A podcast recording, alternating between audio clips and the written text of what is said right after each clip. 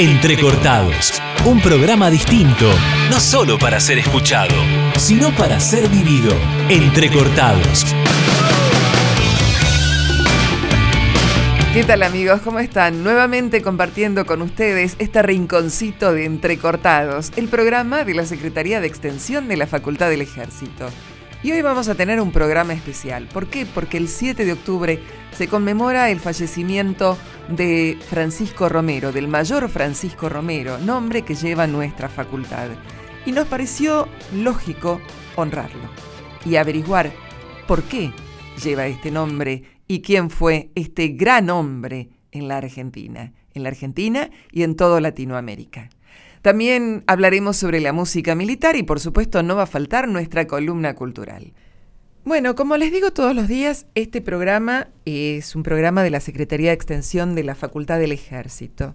La Facultad del Ejército ha pasado por distintos nombres. Era el IUE, el Instituto Universitario de Ejército, IESE, pero tiene un nombre que es el de Mayor Francisco Romero.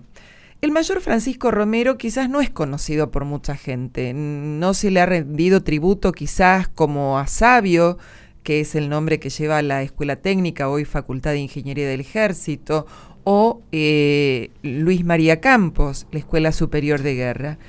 Pero realmente a mí me llamó mucho la atención, siendo mayor, por qué se había seleccionado este nombre para nuestra facultad, para nuestro instituto.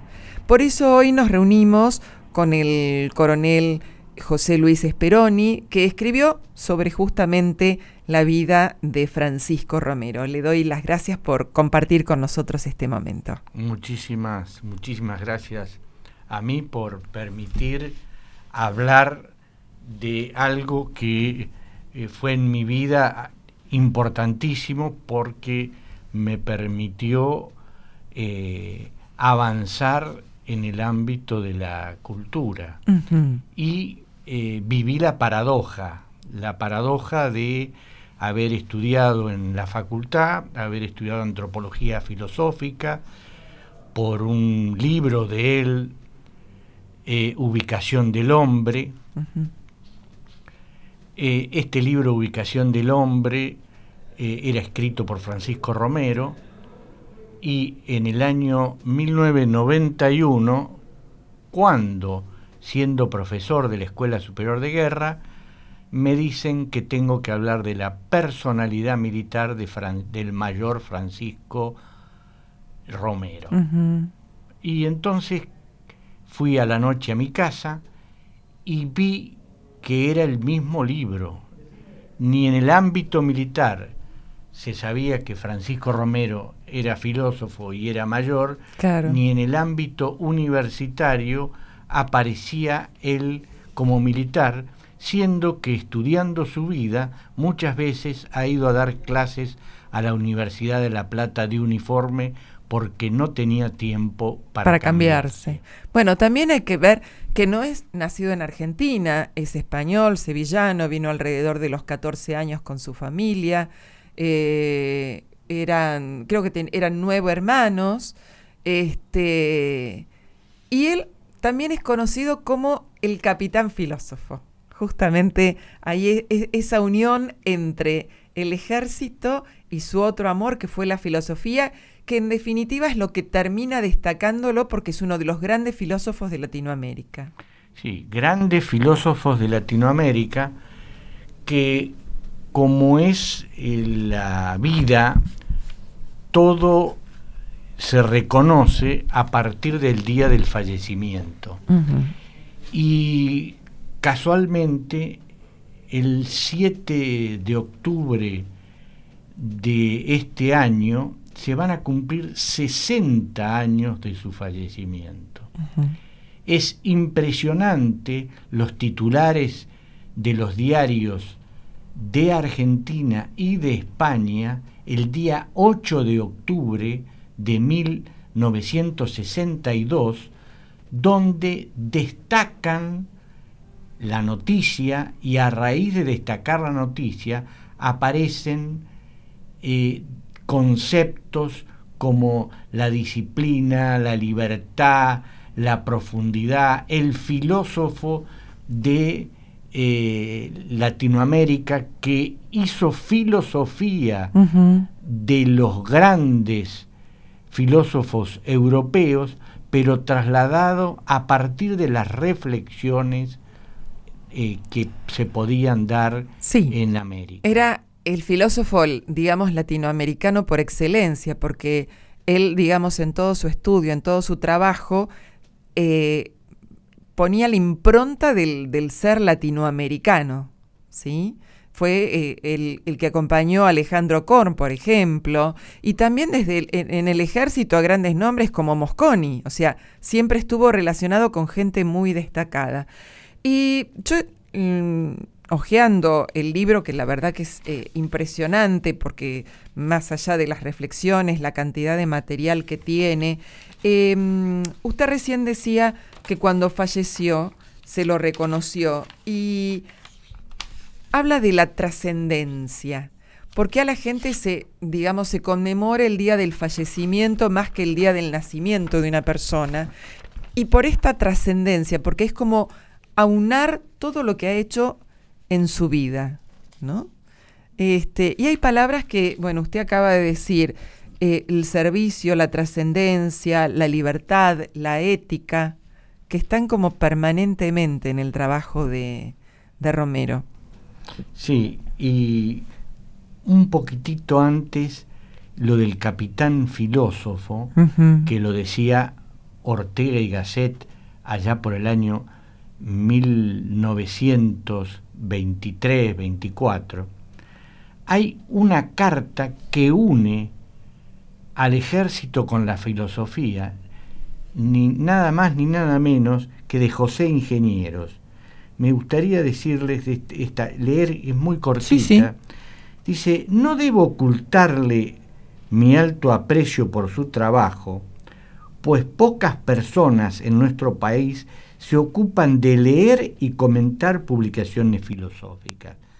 Pero mi satisfacción es hoy mayor al saber que en el ejército argentino tenemos oficiales que se interesan por estos estudios. Pongo incondicionalmente la revista Filosofía para publicar cualquier trabajo análogo.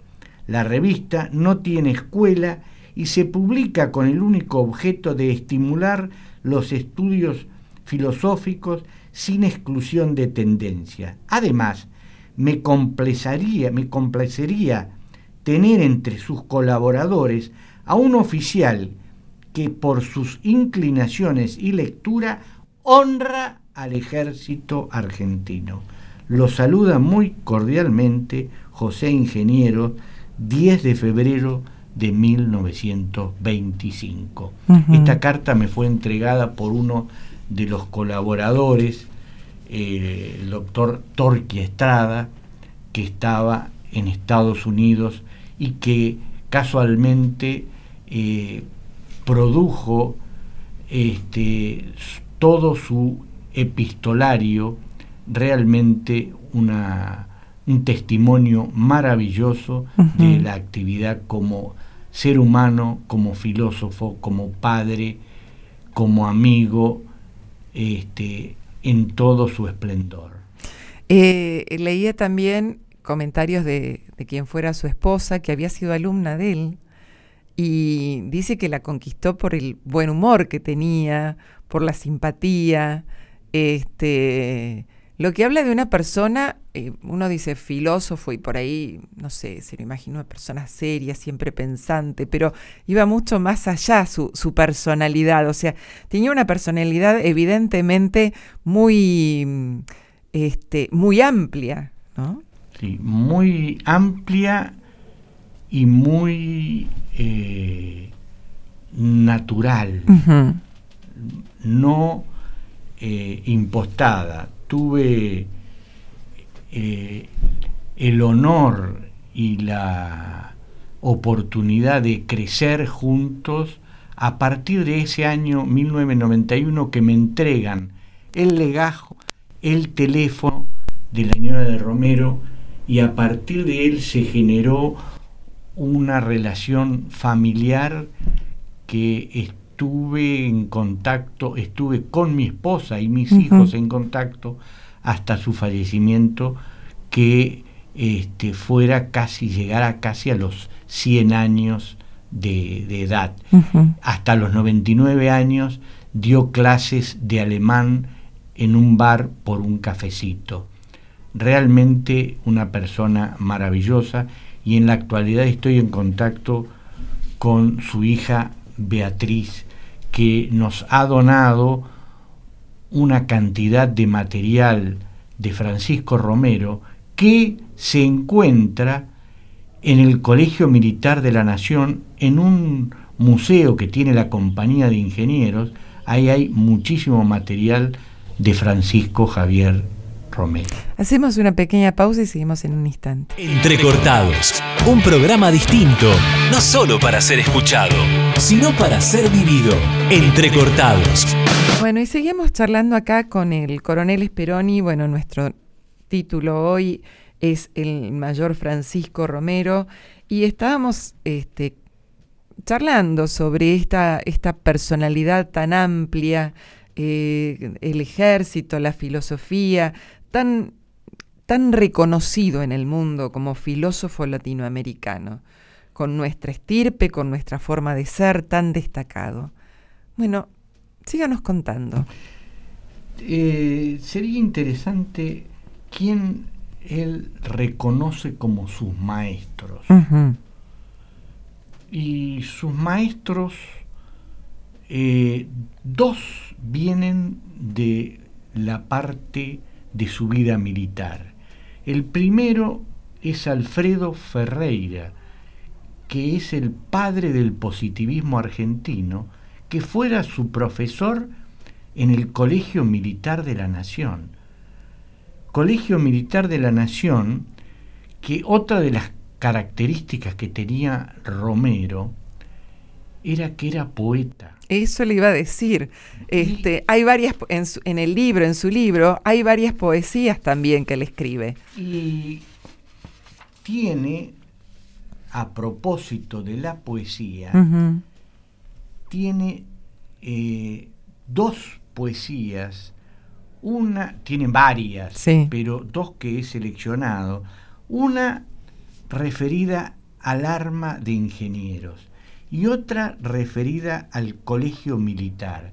Pero esto estamos hablando que fueron escritas por un cadete de primer año del colegio militar de la nación. Y eh, solamente me voy a referir a la, última estrofa del al colegio. En la primera dice, desde, desde este, entre esta tierra estéril, derribada, desde terrones por el suelo echados. Y esta es la casa, fragua de valientes, donde en rígidos moldes de diamante se forjan caracteres como acero en cuerpos cual metal, almas ardientes, capaces de luchar sin que un instante turbe el peligro su coraje fiero. Esto le dedicaba al colegio militar un cadete de primer año. Un cadete de primer año que venía de Sevilla, de Sevilla cuyo padre era comerciante, o sea, no tenía nada que ver con el, con este, con las fuerzas armadas.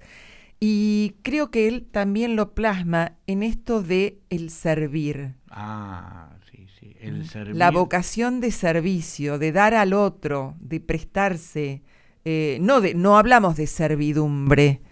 Bueno, él tiene es un texto que rescaté y que un texto muy corto que hace una historia desde la antigüedad hasta la actualidad a través de la palabra servir. Y la palabra servir empieza con servidumbre, esclavitud, degradación, pasa por servir como un elemento técnico. Mm, de ser útil. De ser útil, puede ser útil, un, así lo, expresa, una herramienta para un cirujano, puede ser también útil una pistola para un delincuente, pero el gran salto cualitativo del servir está en la palabra servir como servicio. Y servir como servicio fue una de sus prioridades en la, en la vida. Y esto implica el reconocimiento de un otro.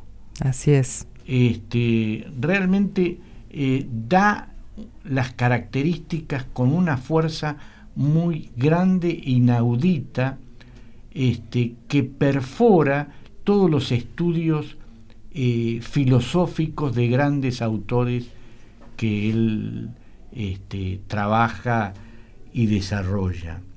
La otra poesía que quería comentarte es la que le dedica a su arma, al arma de, ingenieros, que él había sido establecida como arma en el colegio militar recién en 1909 y él ingresa en 1910 y Sabio había ingresado en el año 1909. O sea que Sabio y Romero tienen una relación muy próxima y luego harán un curso junto en 1920 de... Eh, como técnico, como digamos. curso especial técnico que se daba en el colegio militar bajo las órdenes de Justo. Claro, que eran los zapadores. Claro, pero los zapadores estos, los que hicieron el curso en el 20, eran ampliados. Claro, o sea. A, toda, a todo lo que era. Al resto de las tecnicaturas, sí. Y decía: de luchar con el hombre y con la tierra, nunca se cansa su potente brazo. Se dan en ella fraternal abrazo las armas de la paz y de la guerra. Y termina y al alumbrar el del sol la luz primera, hay siempre para el vivo una trinchera, hay siempre sepultura para el muerto. Mm. O sea, está caracterizando con una belleza lo que él vivía como cadete y que iba internalizando más allá de la instrucción recibida. Claro, creo que por él pasaba, digamos, la fuerza o el arma, eh, también por su espíritu. Sí, sí, sí, sí, ¿Mm? indudablemente. Entonces, el primer maestro que él reconoce es Ferreira. El segundo maestro, que tiene una relación muy, muy, muy próxima, es Enrique Mosconi. Y el tercer maestro es Alejandro Korn, que él sucede en las cátedras en la Universidad Nacional de La Plata, este, ganándolas por concurso, siendo convocado antes por él como adjunto en las cátedras, él se queda con, con las cátedras en 1930 y por eso pide el retiro. Y hay palabras premonitorias en ese pedido de retiro, de pase a retiro, donde dice, porque siento que desde la universidad puedo hacer un gran aporte a la cultura nacional. Y realmente lo ha hecho. Lo ha hecho. Lo ha hecho. Y en este, en este aporte, ¿por qué se selecciona este nombre, el nombre de Mayor Francisco Romero para el Instituto Universitario del Ejército? Eh, ha sido seleccionado por cuanto el ejército a partir del año 90 eh, sus estudios son puestos en valor universitario.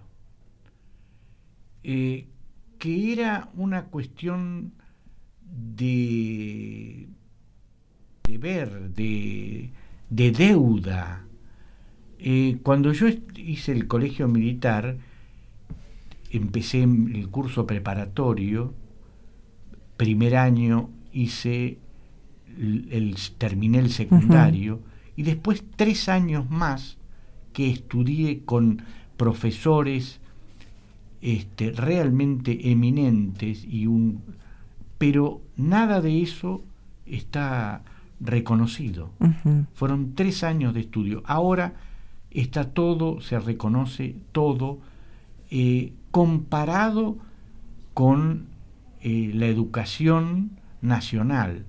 Pero a su vez, la educación nacional, los encargados, la CONEAU, el Ministerio de Educación, conocen profundamente los planes de estudio de qué le enseñan a los oficiales de las Fuerzas Armadas y particularmente del ejército argentino.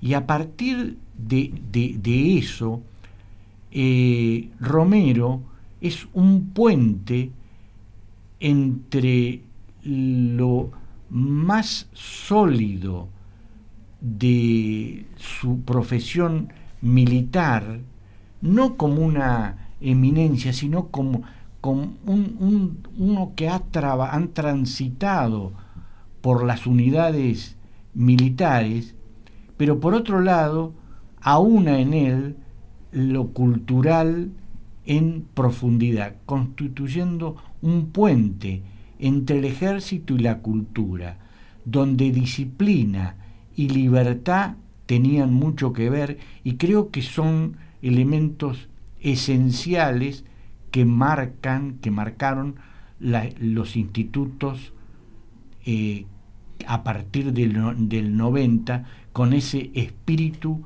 universitario eh, metido en lo militar y lo militar en lo universitario y fundamentalmente Romero fue un puente para eso. Claro realmente un, ejemplo a seguir. Un ejemplo a seguir. Como dijera Gregorio Weinberg en uno de los escritos que habla, un arquetipo de la cultura nacional. Coronel, le agradezco muchísimo sus palabras. Hemos conocido un poco más al mayor Romero y espero que de ahora en más todos los tengan en alta estima porque se la merece y ha hecho mucho por esta fuerza. Muchas gracias. Muchísimas gracias. Soy yo el agradecido por poder dirigirme a la audiencia. Gracias. Continuamos con el programa. A continuación, entérate de la columna cultural de la mano de Julieta Desmaraz. Julieta Desmaraz. Y hoy sí tenemos nuestra columna cultural con Julieta Desmaraz. ¿Qué tal, Juli? ¿Cómo te va? ¿Cómo muy bien, Lili. ¿Vos? Bien, extrañándote porque tuvimos programas muy largos y no pudimos incluirte. Y la verdad que eh, es necesario tener este espacio de, digamos, de pensar en qué podemos invertir nuestro tiempo libre, hacer que la mente vuele. Así es. Bueno, hoy tengo eh, la propuesta de un libro que es muy, eh, muy interesante. Su primer novela es la primera novela de Mercedes Álvarez. Ella viene del campo de la poesía, es oriunda de Tandil, del 1979.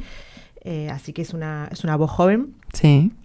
Eh, que yo la conozco a través de la, de la, poesía. Escribió varios libros, varios poemarios, cuentos también. Y esta es su primera novela, que se llama La gota en la piedra. La escribió el año pasado, el 2021 y está publicada por Mar Dulce. Es una novela breve, pero eh, muy profunda. Son creo que 113 páginas. O sea, me lo, tengo muy presente porque me la leí en un santiamén eh, eh, en el transcurso de dos días, pero porque para dejar, no sé si te pasa a vos, Lili, que cuando estás leyendo algo que te gusta mucho, yo tengo la, no lo quiero terminar. Ah, sí, porque uno se transporta aparte, este, vuela, sueña con lo que está leyendo. Entonces, este libro, em, ahora lo voy a profundizar un poco más, pero también te hace, es como vos bien decís, te hace viajar, realmente es como si conocieras África en este caso. Em, la gota en la piedra es, está escrito a tres voces. ¿Cómo es esto? Bueno, em, empieza con la que sería el personaje principal, Sofía, que es una mujer de 40 años que de un día para el otro eh, pierde la mano izquierda. Mm. Entonces eh, es como ella con esta falta vive, no sé si comienza a vivir, vive con esta falta. Eh, que es también a modo de, metáfora, porque a medida que vamos leyendo claramente sabemos que la falta es son muchas cosas, no solamente eh, una parte, eh, una mano, ¿no? Claro, se materializa quizás en esa mano, pero... Totalmente. Y ella abre, bueno, abre el relato con su, su voz, que es totalmente desapegada, sueña que le crece una flor eh, del reciente muñón, visita a su mamá que tiene unos diálogos, bueno, vuelvo a reiterar que Mercedes viene de la poesía y la poesía jamás la abandona, porque este, esta novela eh, es como si ella hace una selección incisiva sobre cada palabra, cada palabra como en el poema cuenta, y, ella hace un trabajo muy eh, contundente con este, con este libro, y bueno, ella sueña eh, que le crecen flores en este en esta no mano, en este muñón, también tiene un encuentro con, un chico en la plaza, muy así esporádico, que, eh, que le muestra un dibujo totalmente escatológico.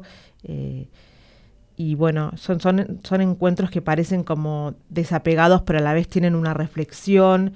Eh, y ella también, en este momento en que ella pierde la mano, también su marido la abandona. así, de repente. Son pérdida tras pérdida. Sí, la, se le amputa su vida, digamos, ¿no? Y empieza como a, transitar su vida. Y uno piensa, uno dice, uy, qué dramático, la abandona el marido, pero ella realmente no es lo más importante en su, en su, en toda esta, esta novela.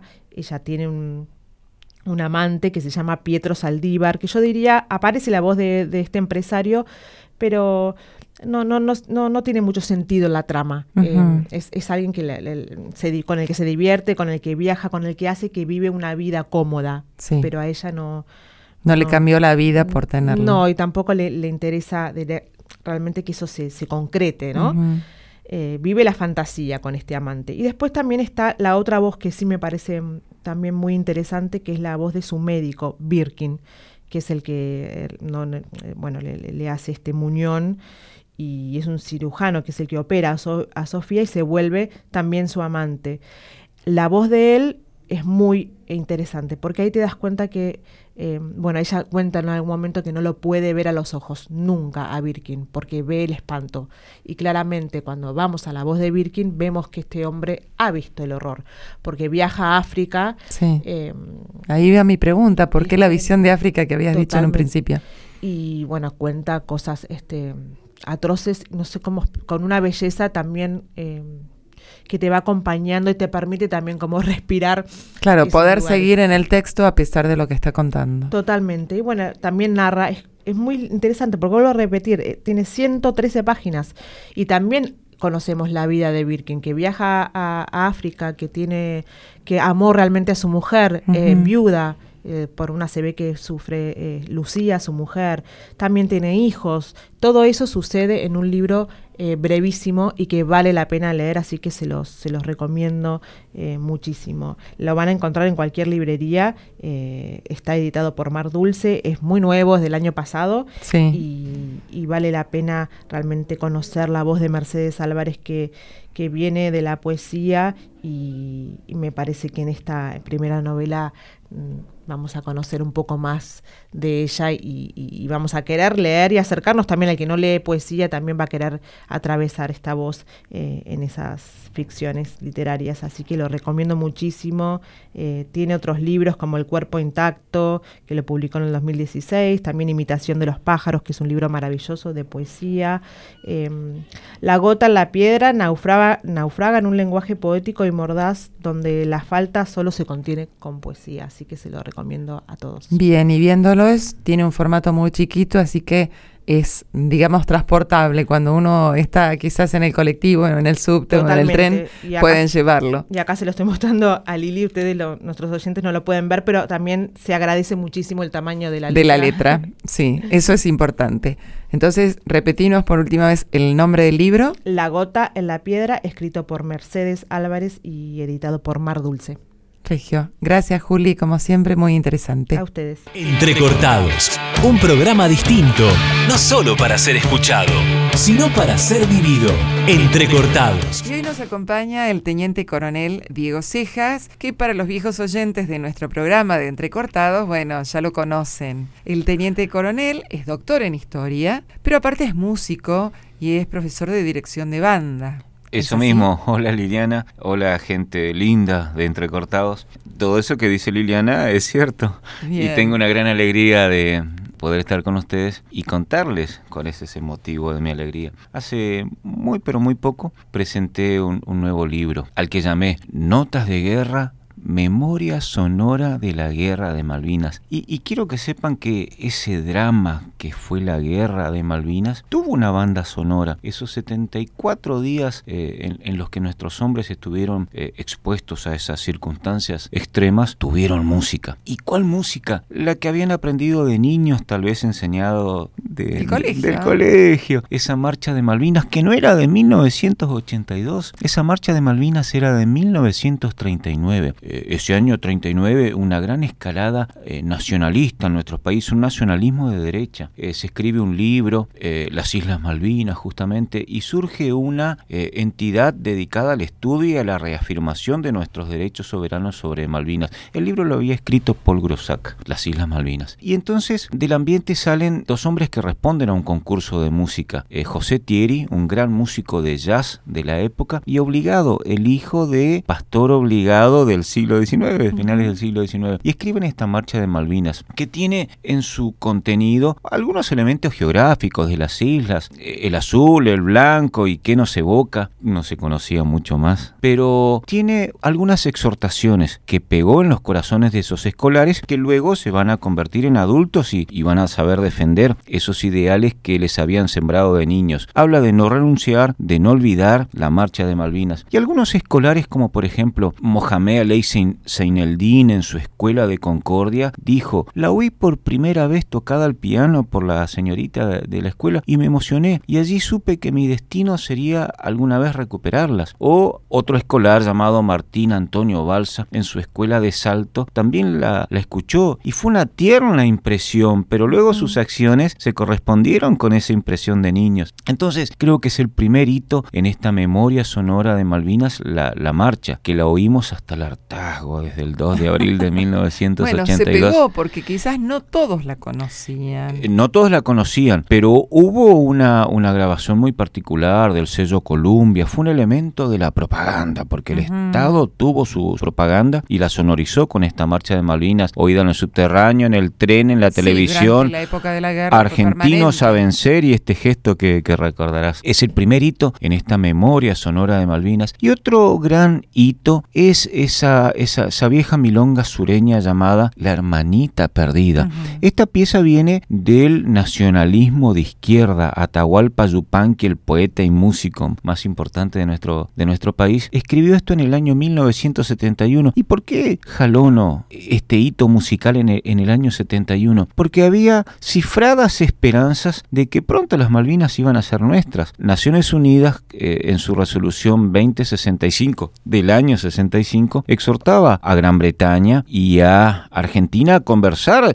la, soberanía de las islas. Estamos en el contexto de la descolonización posterior a la Segunda Guerra Mundial y hay acciones que promueven una pronta recuperación de las islas. Por ejemplo, el construirles la pista de Puerto Argentino. Fueron obreros argentinos, cemento argentino. El enviar maestras bilingües que enseñaron el español en las islas. Eh, el enviarles el correo. El, disponer eh, gas para los isleños. Pronto van a ser nuestras. Es, eso dicen los versos de, de la hermanita perdida. Otra vez, eh, sus versos hablan de el territorio y hablan de un gesto fraternal. Eh, es la hermanita que quiero recuperar, eh, un, gesto familiar. Como la marcha de Malvinas me habla desde la emoción, procura la emoción. Esto se corresponde con un dibujo de Soldi también de la época, la madre y la hija. El continente es una madre que quiere abrazar a, a esas islas pequeñas. Y estos versos de Atahualpa Yupanqui hablan de, amarillentos papeles, dice la crónica, con los que los ingleses sostienen una, un testimonio de, certeza, de ocupación de las islas, y no, era la brutalidad de la fuerza solamente. El, el, final de La Hermanita Perdida habla quiero llenarte de criollos. La, vieja fórmula de Alberdi, gobernar es poblar, este, como para hacer las argentinas. Pegó tanto también en toda esta pieza inscrita en Milonga Sureña, que alguna vez el Estado Mayor de Menéndez dice, no hace falta acción psicológica sobre los soldados que están en Malvinas, porque todos saben que tienen que recuperar una hermanita perdida. Todos teníamos en nuestros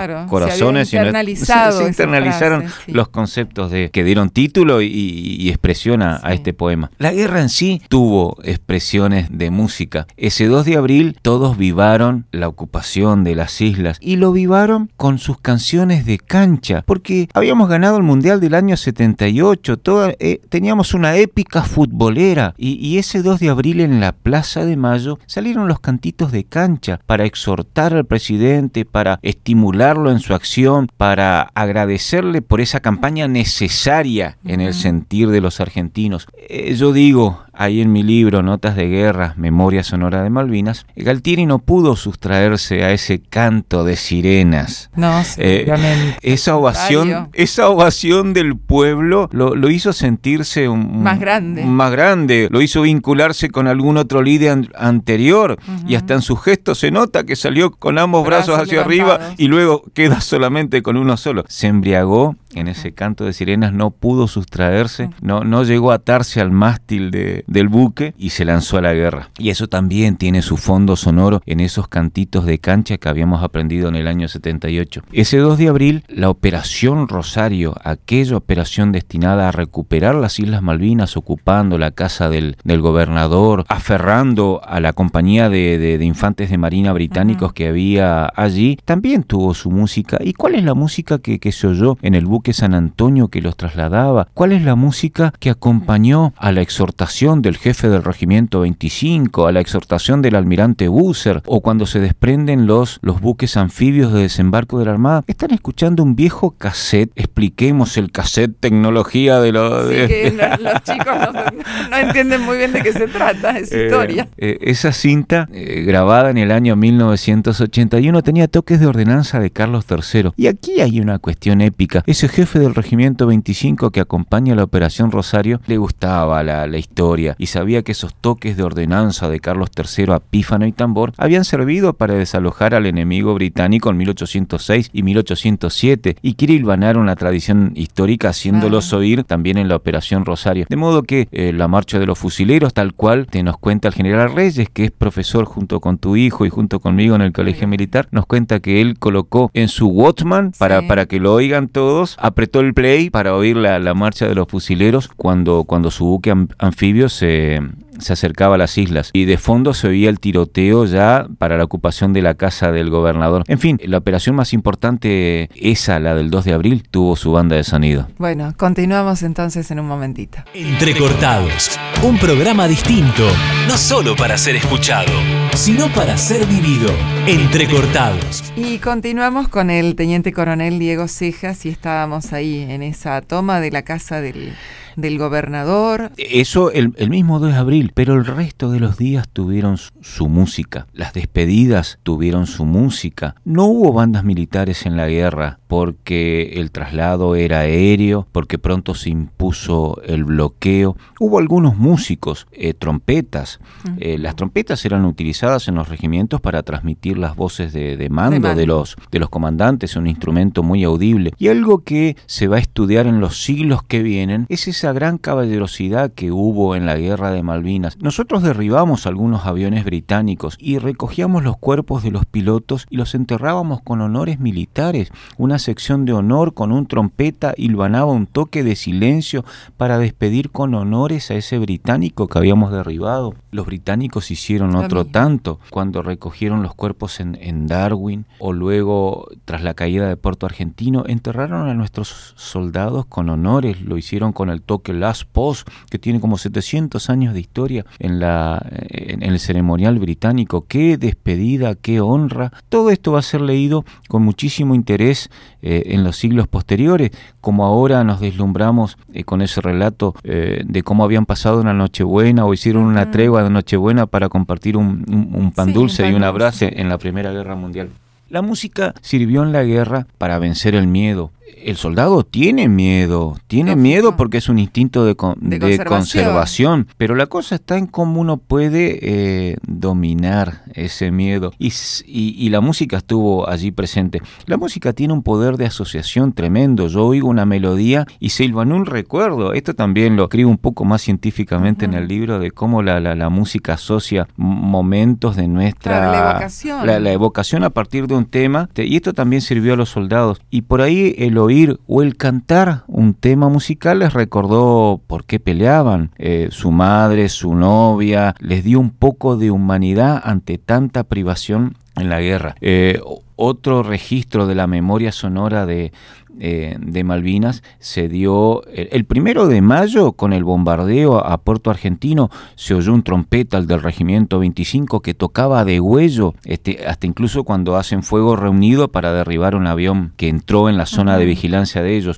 O el 2 de mayo cuando se hunde el crucero General Belgrano eh, salen un montón de balsas con, los náufragos del Belgrano. Y una hora después solo se ve la popa del buque con la banderita argentina y esos náufragos cantan la marcha de la Armada para, para identificarse entre sí, para sentirse marinos y argentinos y arroparse porque hacen 30 grados de temperatura eh, bajo, cero, bajo cero. Eh, y allí la marcha de la Armada que había sido la marcha de una película, una canción de la película La muchachada de a bordo.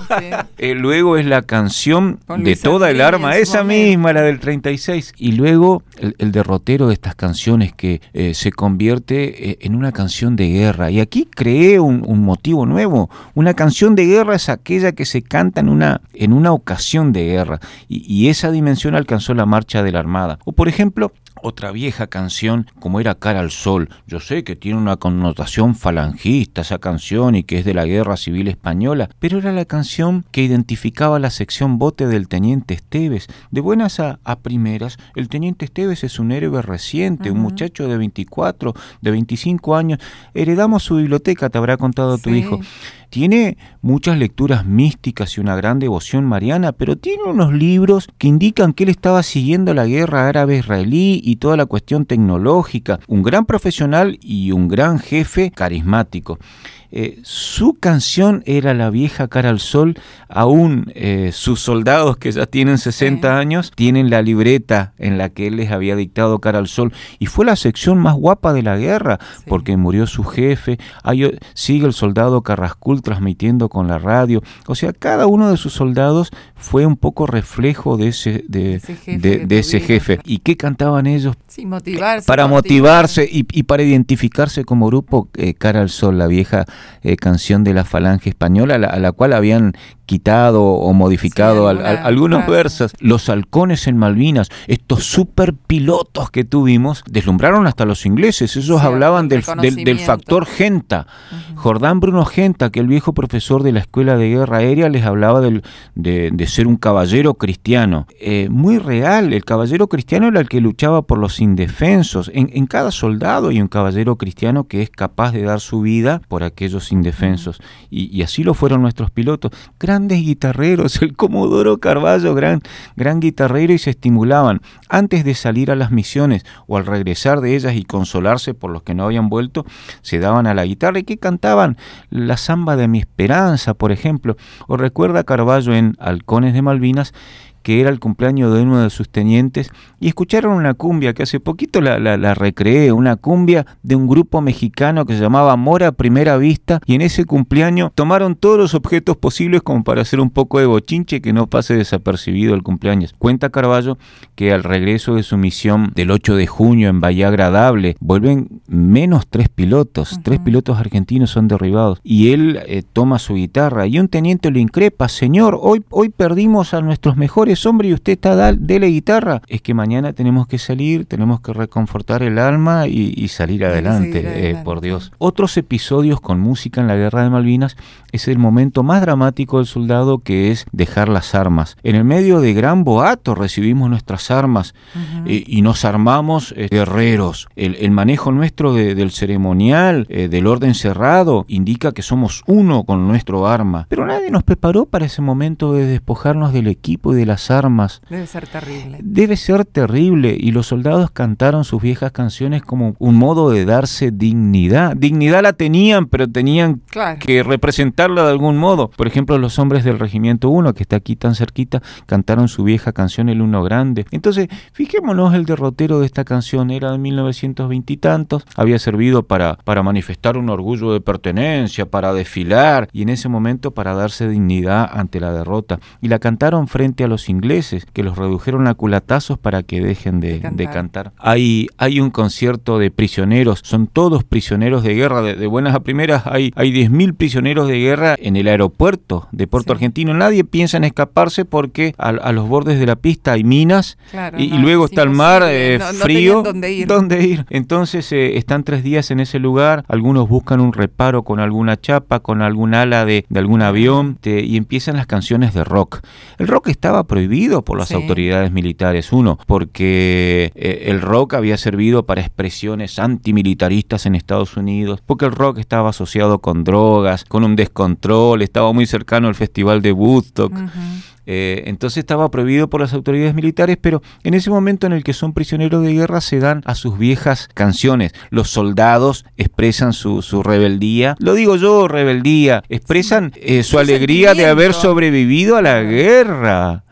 Eh, y lo hacen con canciones como Solo le pido a Dios de León Gieco, que tenía cuatro años, para entonces era de 1978, o El fantasma de Canterville de, de Charlie García. Son algunas de las canciones. Esto no lo invento. Esto que les cuento eh, resulta de haber leído al menos 200 memorias de guerra de Malvinas con el ojo buscando el episodio musical. Entonces, Qué, qué, paradoja, ellos cantan el fantasma de Canterville, que era aquel personaje que pasaba entre la gente sin que nadie se diese cuenta y así iban a pasar nuestros veteranos de guerra entre la gente sin que nadie se diese cuenta de sus cicatrices en el cuerpo, en el alma, en fin, eh, esta es, un poco parte de esta memoria sonora de Malvinas. Eh, yo los invito, si, si alguno quiere seguirnos en nuestras redes, eh, Memorabilia Editores, y allí también si alguno tiene interés en comprar el libro, no, no basta más que comunicarse con la editorial y, allí tienen estos testimonios que hacen a, este registro sonoro del último conflicto que tuvimos. Entonces, ¿el libro es? Notas de guerra. Memoria Sonora de Malvinas. Y lo pueden encontrar en, eh, nuestro perfil de Instagram, Memorabilia Editores. Basta colocarlo así y allí toma contacto con nosotros. Teniente Coronel, ha sido un placer escucharlo y bueno, seguramente muchos van a ir detrás de ese libro, que es en definitiva seguir conociendo más de Malvinas. Muchísimas gracias por este espacio. No, gracias a usted.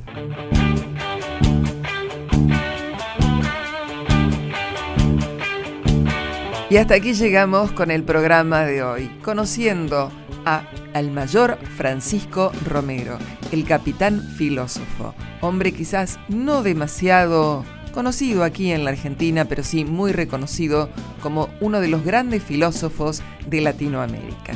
Espero que les haya gustado el programa de hoy, que hayan aprendido, que se hayan relajado, y que lo hayan disfrutado. Ese es nuestro objetivo. Nuestro objetivo es tender lazos y armar redes.